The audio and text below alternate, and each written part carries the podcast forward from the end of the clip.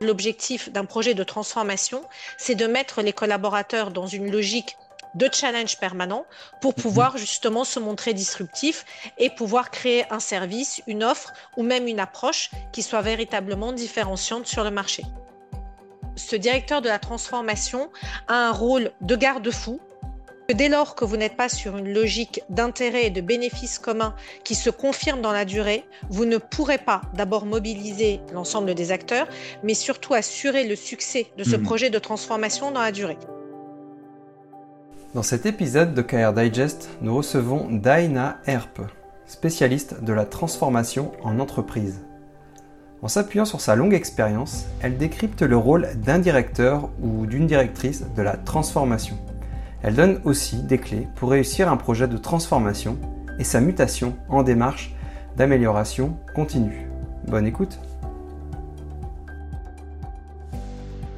Bonjour Daina Bonjour Jacques ah, Écoutez, je suis ravi, je suis ravi de, de, vous avoir sur ce podcast. Euh, ravi pour, euh, pour deux raisons. La première, c'est parce que d'abord, on, se connaît, on s'était rencontrés euh, à différents moments. Euh, dans, dans, des démarches et, euh, j'avais été euh, intrigué dans la manière dont vous aviez réussi vos déploiements, la le déploiement de la démarche OKR. Mais surtout, la deuxième chose, c'était la notion de transformation. Ça m'intéresse d'autant plus, c'est que quand je vois votre votre titre, mais on va on va y revenir, votre titre sur le profil LinkedIn. mais avant ça, je vais vous demander de vous présenter. Eh bien, écoutez, merci Jacques et puis merci pour euh, cette invitation. Donc, pour me présenter, j'ai un parcours euh, de 25 ans qui a débuté dans les métiers de la relation client dans un premier temps, soit sur euh, des logiques de réorganisation, des logiques de lancement de centres de relations clients en France et à l'international. Et peu à peu, je me suis intéressée à ces problématiques de transformation que j'ai voulu étendre sur l'ensemble de la chaîne de valeur, soit dans des phases d'acquisition, soit dans des phases de réorganisation, voire même de passage de start-up à scale-up ou de diversification d'activités. Et ces transformations ont couvert des scopes euh, assez larges, comme par exemple des transformations stratégiques, organisationnelles, de gouvernance, de business model, de culture et de management euh, notamment. Donc, euh, c'est ce qui m'a intéressé, c'est ce qui a constitué le fil conducteur de mon activité, aussi bien dans des startups que dans des groupes euh, internationaux ou des sociétés euh, familiales. Super. Alors, écoutez, moi, il y a, une chose qui m'intéresse euh, parce que j'entends souvent des remarques sur le rôle véritablement d'un directeur ou une directrice de la transformation. nous, nous travaillons dans le cabinet, on travaille principalement avec des gens de cette typologie-là, de ce titre-là, la particularité, c'est que très souvent, euh, il y a des différences incroyables. Et, pour moi, il doit y avoir quand même une forme euh, très précise.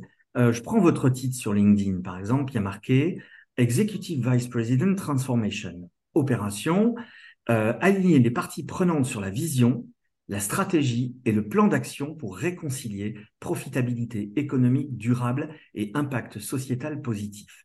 Alors c'est hyper intéressant parce qu'on est véritablement, euh, moi je, croise des gens qui sont soit dans la stratégie, soit dans l'exécution, mais rarement des gens qui font le lien entre la stratégie et l'exécution. Alors pour vous, c'est quoi le rôle d'une directrice de la transformation?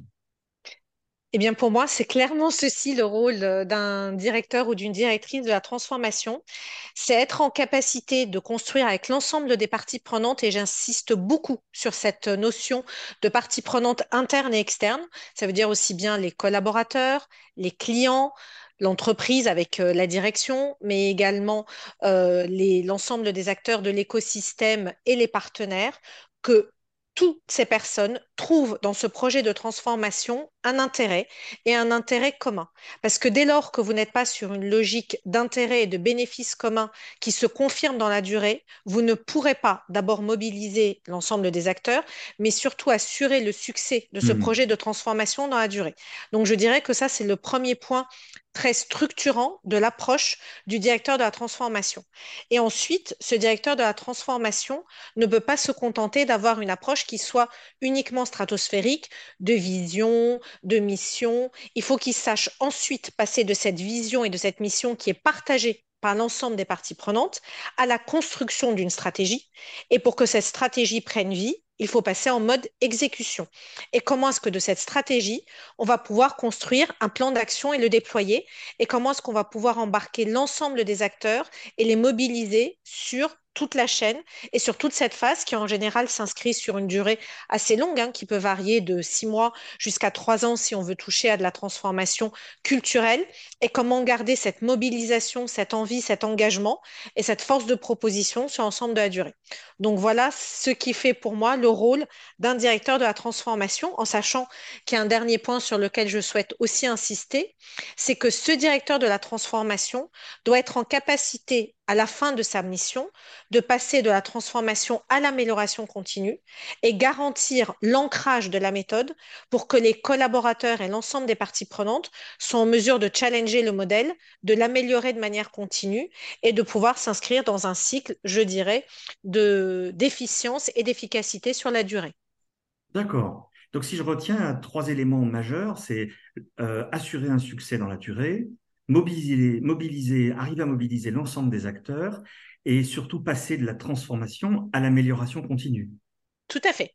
Et faire en sorte que ce soit ces collaborateurs qui ensuite arrivent à améliorer le système et que les propositions ne viennent pas nécessairement du haut, mais que les propositions puissent émaner des équipes opérationnelles, qu'elles sentent quelle va être leur contribution dans la chaîne de valeur et qu'elles sentent que c'est à elles d'identifier les leviers de croissance, les opportunités business pour pouvoir s'inscrire dans cette logique. Parce qu'après tout, il y a un seul objectif, c'est faire en sorte de pouvoir se différencier sur le marché pour continuer à garder, à consolider sa place de leader.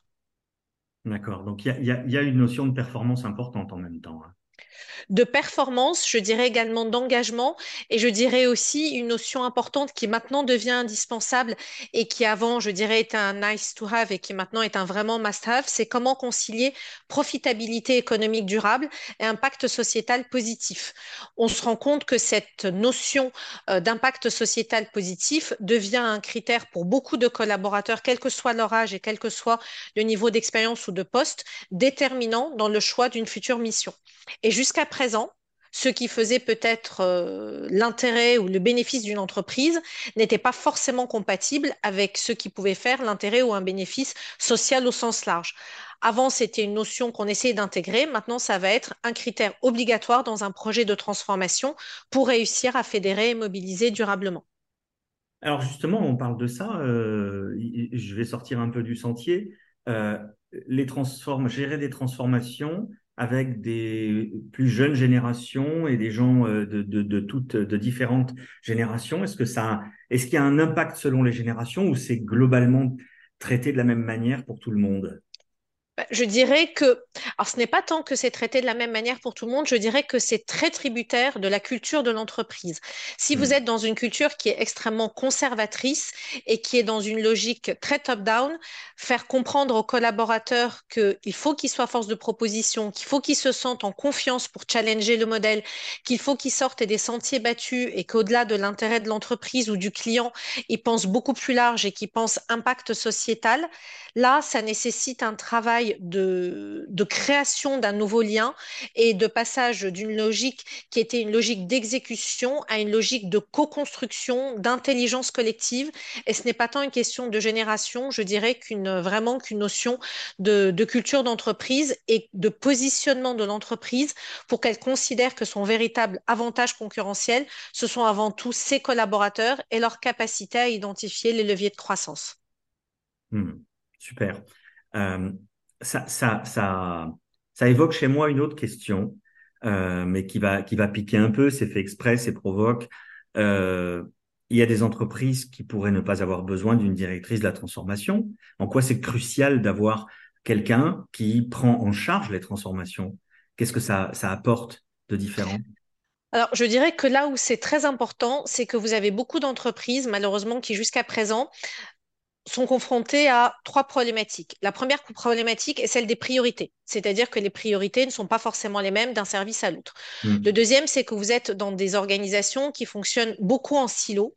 Et la troisième, c'est que vous n'avez pas dans l'organisation, si vous n'avez pas un directeur de la transformation, quelqu'un qui a un regard extérieur et transverse et qui est là pour aider la direction générale et pour aider l'ensemble des membres du CODIR à avoir justement ce regard où vous êtes à la fois dans une vision zoom in, zoom out, donc à la fois de la stratégie à son exécution, en s'assurant que l'ensemble de ce déploiement se fait de manière homogène dans l'ensemble des départements et surtout sans se retrouver avec des objectifs qui sont contradictoires.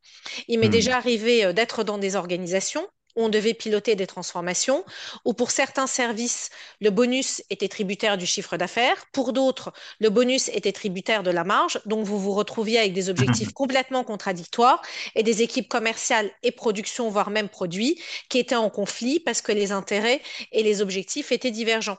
Donc je dirais que ce directeur de la transformation a un rôle de garde-fou, au même titre que peut l'avoir par exemple un DRH, au même titre que peut l'avoir un DAF, mais le directeur de la transformation a un rôle beaucoup plus business, puisque lui, son objectif est de co-construire la stratégie avec l'ensemble des parties prenantes et ensuite de s'assurer de sa bonne exécution dans les délais impartis, avec les KPI impartis et avec le niveau de priorité. Et surtout, surtout, je dirais que son rôle majeur est un rôle d'embarquer. Embarquer tout le monde, et j'insiste aussi sur la notion de partenaires sociaux, pour que chacune des parties prenantes arrive à y trouver un intérêt et envie de s'investir et de s'engager dans ce projet en créant un sentiment de confiance et d'engagement. La notion pour moi de confiance est indispensable parce que si vous êtes uniquement dans une logique d'exécution, vous n'arriverez pas à embarquer sur la durée, mais surtout, vous n'aurez personne en face de vous pour vous challenger.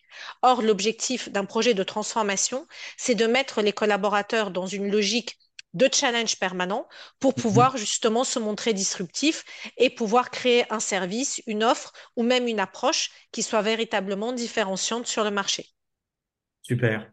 Alors, euh, vous savez, Daina, on s'est croisés, euh, comme je l'avais dit tout à l'heure, à, à deux, trois reprises euh, sur des sujets, et notamment un sujet qui est la, qui est la démarche OKR. On en a parlé ensemble et on sait que c'est un moyen comme un autre. On sait qu'en France, c'est une démarche qui est en train de prendre de plus en plus euh, de, de place dans les entreprises. Euh, elle est récente en France, elle est plus ancienne, elle date des années 70 euh, aux États-Unis. Euh, mais on voit bien, vous avez parlé de KPI tout à l'heure, on voit bien qu'elle elle se base beaucoup moins sur la notion de KPI, beaucoup plus sur la notion de, de, de, résultats mesurés, sur la valeur, euh, etc. Euh, D'abord, j'avais une question, c'est, euh, elle est double ma question, c'est comment vous avez découvert cette méthode et quel est le déclic qui vous a incité à investir le sujet? Alors, comment j'ai découvert la méthode? Tout simplement sur les réseaux sociaux et euh, ça m'a intriguée et suite à ça, euh, j'ai suivi euh, une petite formation sur le sujet et ce qui m'a plu dans cette méthode par rapport au sujet auquel on était confronté, c'est que dans les entreprises dans lesquelles j'ai travaillé, comme je vous le disais tout à l'heure, on ouvrait énormément de sujets, mais on n'en fermait pas beaucoup.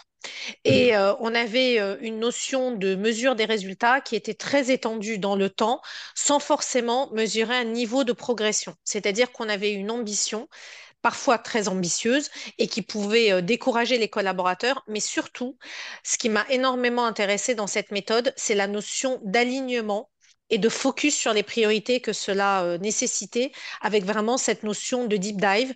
On arrête d'ouvrir dix mille sujets, on en ouvre trois par service. On essaye de faire en sorte que, enfin, c'est pas on essaye, c'est on fait en sorte qu'ils soient euh, euh, alignés et harmonisés entre l'ensemble des départements. On donne de la visibilité à l'ensemble des départements sur ces objectifs et on mesure la progression d'un trimestre sur l'autre, en sachant qu'en plus, on avait euh, cette notion de mesure qui se faisait euh, tous les 15 jours pour s'assurer que les priorités étaient les bonnes, que les interdépendances ne mettaient pas euh, un département en retrait par rapport aux autres. Mais j'ai trouvé que c'était une méthode très puissante en termes d'alignement et qui obtenait l'adhésion de l'ensemble des, acteurs, avec toutefois une difficulté, c'était celle de faire en sorte que les membres du CODIR aussi et l'ensemble des membres du CODIR jouent le jeu. Mais voilà, mais c'est une approche qui pour moi a énormément fédéré et mobilisé les collaborateurs et qui permettait de mesurer de manière très concrète une évolution sur des sujets prioritaires traités de manière approfondie. Ok. Alors justement, qu'est-ce qu'une entreprise, de par votre expérience, parce que vous l'avez déployé déjà dans, dans, dans des entreprises, qu'est-ce qu'une entreprise peut en attendre en matière de résultats? Parce que, euh, alors, OKR, on le sait, ça veut dire Objectif and Key Result. C'est une méthode dite, si on voit le mot mode objectif, de management par objectif. Mais c'est qu'est-ce qu'il y a de différent par rapport à ce que font les entreprises euh, de manière plus classique en France?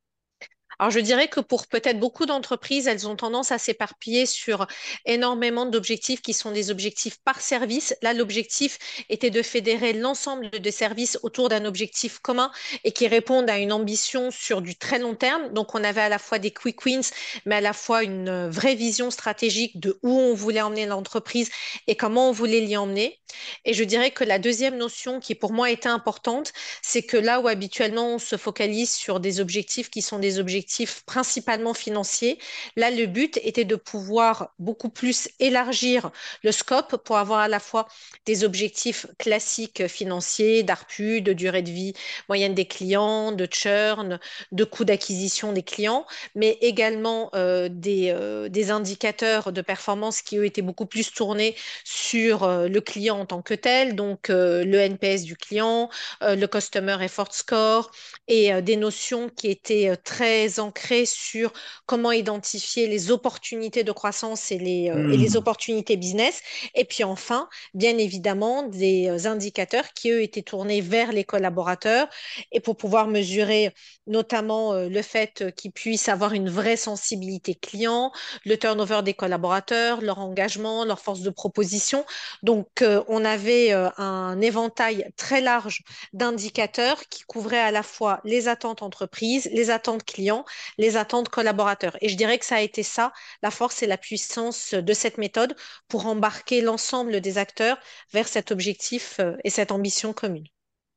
D'accord. Euh, selon votre expérience, justement, euh, parce que une, démarche comme ça, j'ai tendance souvent à dire, lire un livre suffit pas. Il y, a, un vrai travail de, de, de transformation. C'est même pas du changement, c'est quasiment une transformation. Moi, j'ai envie de vous dire, euh, selon les expériences que vous avez vécues, c'est quoi les écueils à éviter dans le déploiement de cette méthode? Parce qu'il y, a, forcément des étapes à ne pas rater. C'est clair. Alors, la, première chose, c'est dans la manière dont vous allez construire votre projet de transformation. On parlera des OKR ensuite. Quand vous construisez votre méthode de transformation, l'objectif est d'embarquer tout le monde dès le début. Ce sera exactement la même approche avec les OKR. Donc, vous devez commencer par un diagnostic, par des ateliers de travail, par ensuite euh, la construction d'un plan d'action, une expérimentation et un déploiement. Et les OKR, ça va être un moyen pour vous de pouvoir accompagner le déploiement de ce plan d'action. Donc la première chose, c'est de penser naïvement, j'ai lu un livre, je vais réussir à le mettre en place, il n'y a qu'à faucon, et de penser que ça va se faire dans un laps de temps très court. Ça n'est absolument pas le cas. Il faut compter au moins une année et quatre trimestres d'activité et d'exercice pour petit à petit ancrer la méthode à tous les niveaux de l'organisation et faire en sorte que chacun se l'approprie. La deuxième chose, c'est de penser que vous pouvez vous passer d'un chef de projet qui va l'accompagner. Ça prend énormément de temps et nécessite beaucoup de structuration. D'abord, dans un premier temps, pour former les collaborateurs, en commençant par le haut puis en descendant chacun des niveaux hiérarchiques, mais ensuite pour bien expliquer à tout le monde quelle est la différence entre un objectif et un résultat clé et comment est-ce qu'on va mesurer cette progression et quels vont être les outils qui vont permettre de le mesurer. Le troisième écueil, c'est de faire en sorte que les personnes ne s'imaginent pas que c'est un élément de plus, un KPI en plus, une charge de travail en plus. Ça n'est pas une charge de travail en plus, c'est un focus sur les bonnes priorités en donnant de la visibilité à tout le monde et en réajustant le cas échéant et en séquençant dans le temps sur une année d'objectifs, ramener au trimestre la manière dont on veut piloter euh, son, activité.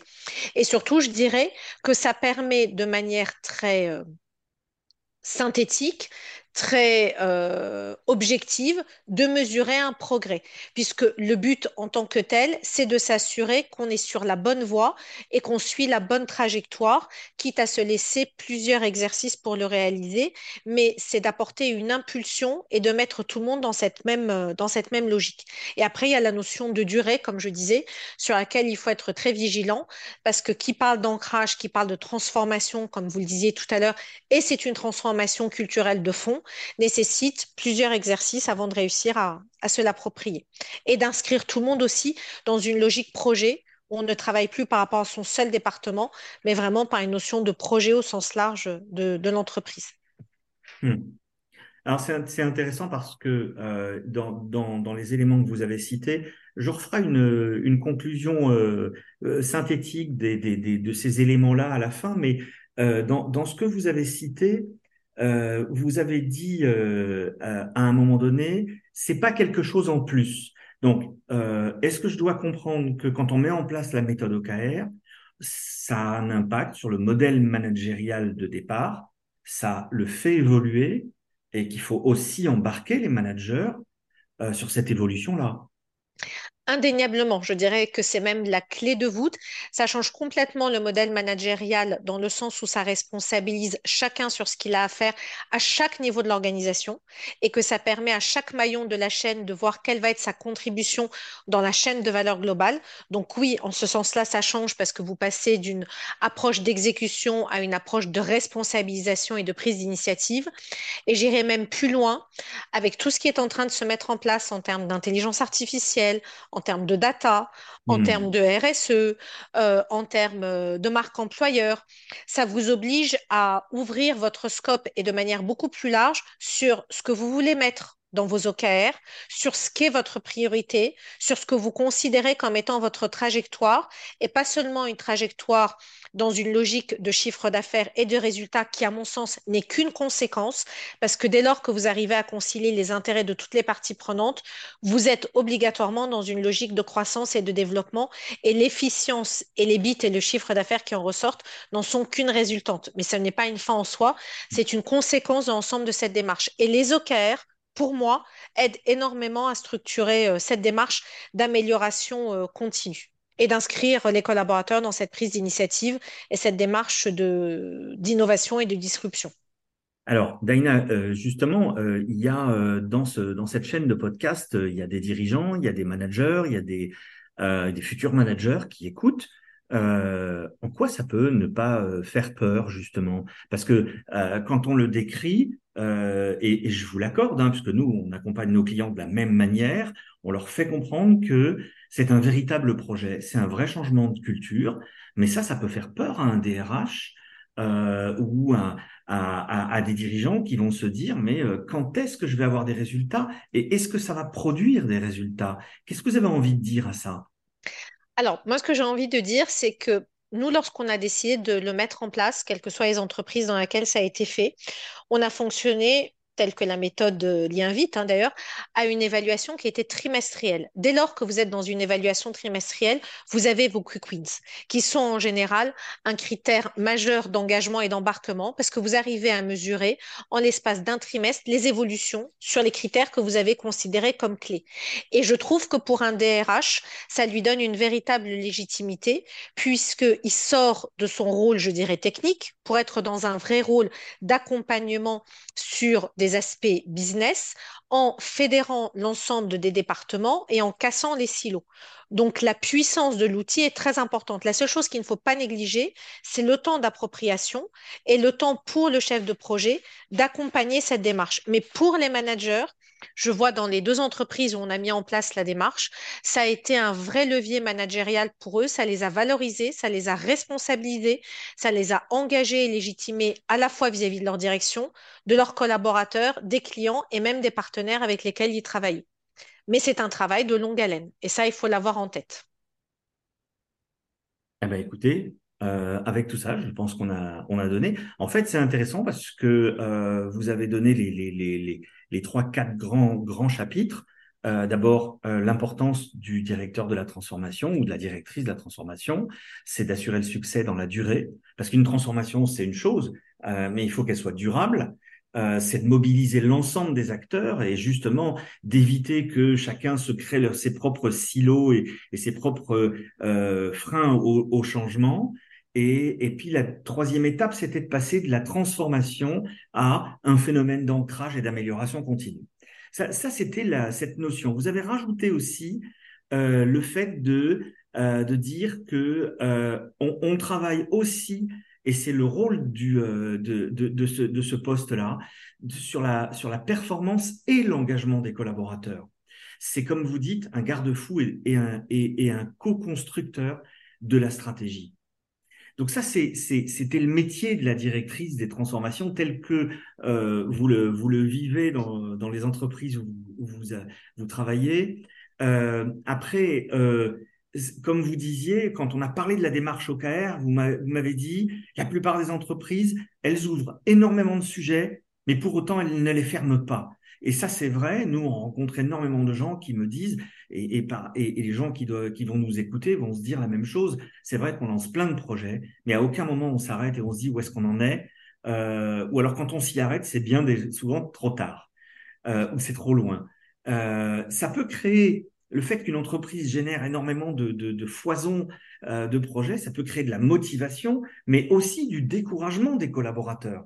Et c'est ce qui vous a amené vers la, la méthode OKR. Tout à fait. Euh, parce que justement, elle, elle, permet, comme vous le dites, l'alignement et l'harmonisation dans tous les départements, pour autant qu'il y ait un garde-fou qui pilote tout ça pour apporter ce changement euh, de, de, de, qui, est un, qui est un changement en profondeur.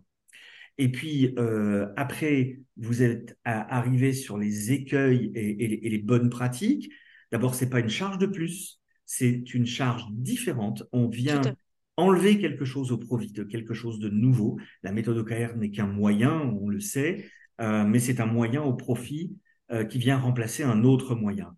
Elle permet d'être focus sur les bonnes priorités et euh, de ce que j'ai entendu, effectivement, le fait de travailler de manière trimestrielle permet de travailler plus sur des quick wins, euh, de voir plus vite euh, est-ce que les résultats sont, est-ce qu'on est en train de monter, de gravir la montagne en fait. Hein et, et, et c'est un, et pour finir, comme vous avez dit, c'était un vrai, c'est un vrai levier de performance et de plaisir managérial.